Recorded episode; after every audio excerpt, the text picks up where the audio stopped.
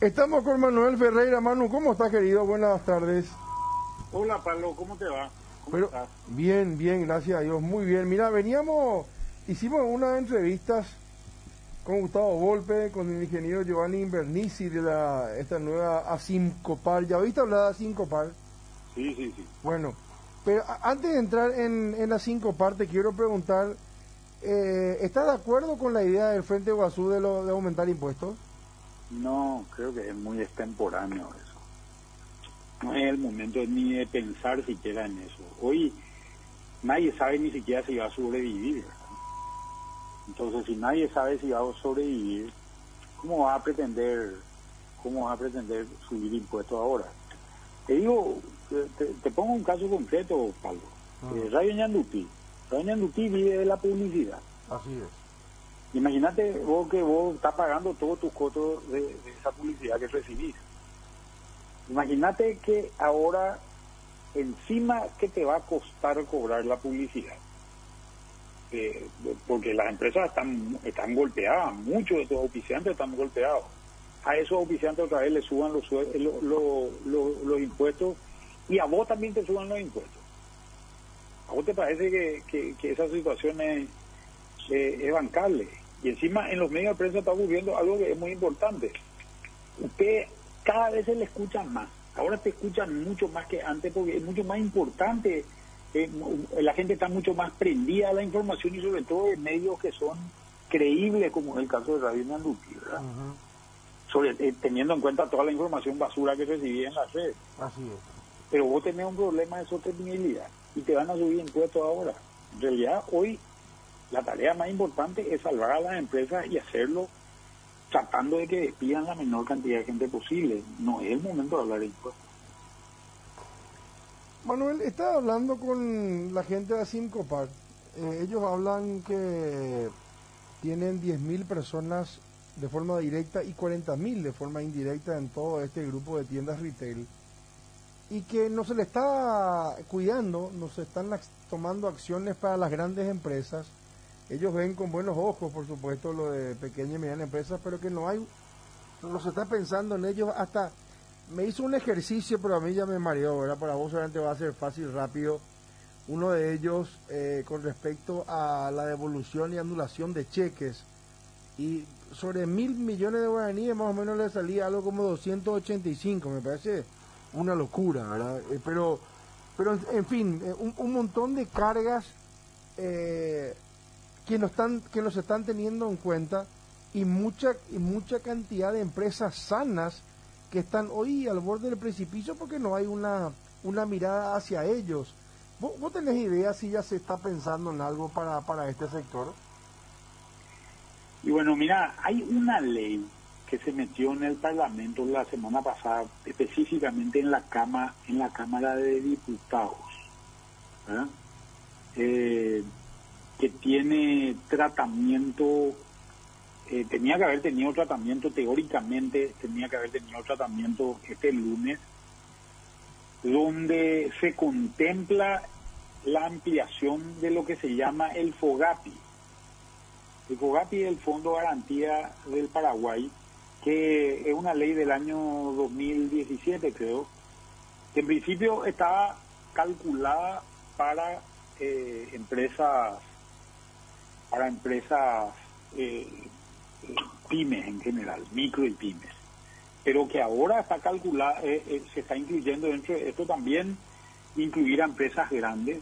Tengo entendido que hasta 15 mil millones de guaraníes van a poder, se va a poder garantizar eh, para esas empresas, sobre todo para que sostengan sus su planilla salarial. ¿verdad? Creo que hoy es uno de los temas más importantes. ¿verdad? Esa sería una de las formas de, de, tener en cuenta a estas empresas.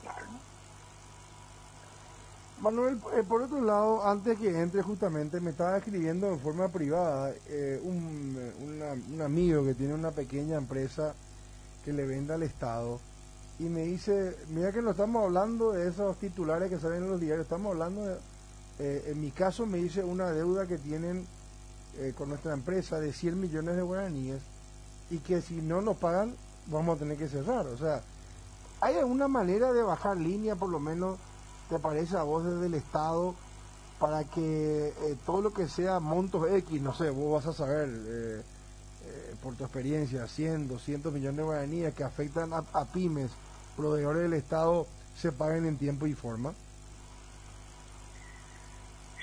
Y bueno, y teóricamente debería haber eso. En la ley de emergencia teóricamente se tendría que ir pagando y teóricamente hay disponibilidad. Vos sabés que hoy Paraguay incluso hizo una emisión de deuda de mil millones de dólares que colocó a 4,95% en el mercado, una buenísima tasa eh, considerando las condiciones en las cuales se encuentra el mercado, hubo muchísima demanda, pero este eso se cobra en cinco días, O sea, el Estado va a tener capacidad, eh, va a tener capacidad de pagar. Es cuestión de que fluya el dinero y que se flexibilicen un poco eh, los mecanismos para que se pueda cobrar.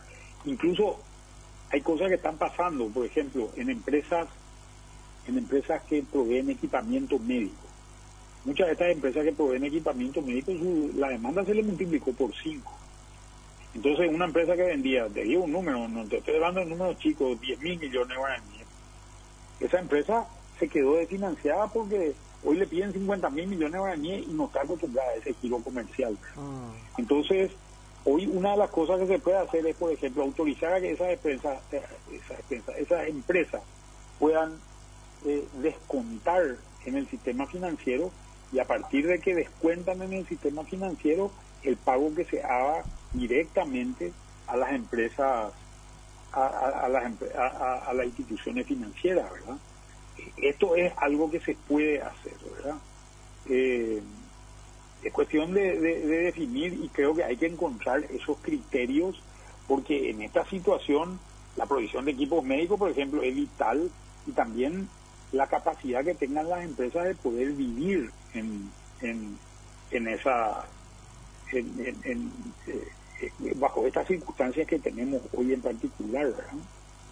Manuel, y volviendo a lo de Asinco Parvo, eh, vos me habías hablado de un protocolo, por ejemplo, en las en las construcciones y que se pueda entrar a ver las cámaras que se está cumpliendo todo, etcétera. Lo que me decía Invernici, que es, parte de el ingeniero que es parte de Asincopar, es el, eh, representación de Marketplace, me decía, en nuestros negocios, donde eh, no hay tampoco una gran cantidad de personas, ¿por qué no se hace un protocolo tipo supermercado y ya le permiten también a ellos empezar un mini movimiento? Igual la perra, salvo eso que salió en algunos eh, en, algunos casos de algunos supermercados donde la verdad que se fue se le fue la mano a los perros y ya estaba como si fuese algo normal ya sin pandemia pero no, sería bueno también empezar ya a evaluar protocolos para, para todo este grupo retail. Sí, totalmente. Yo creo que sí. Creo que es el momento de empezar a, elaborar ese tipo de protocolos. Pero te digo más.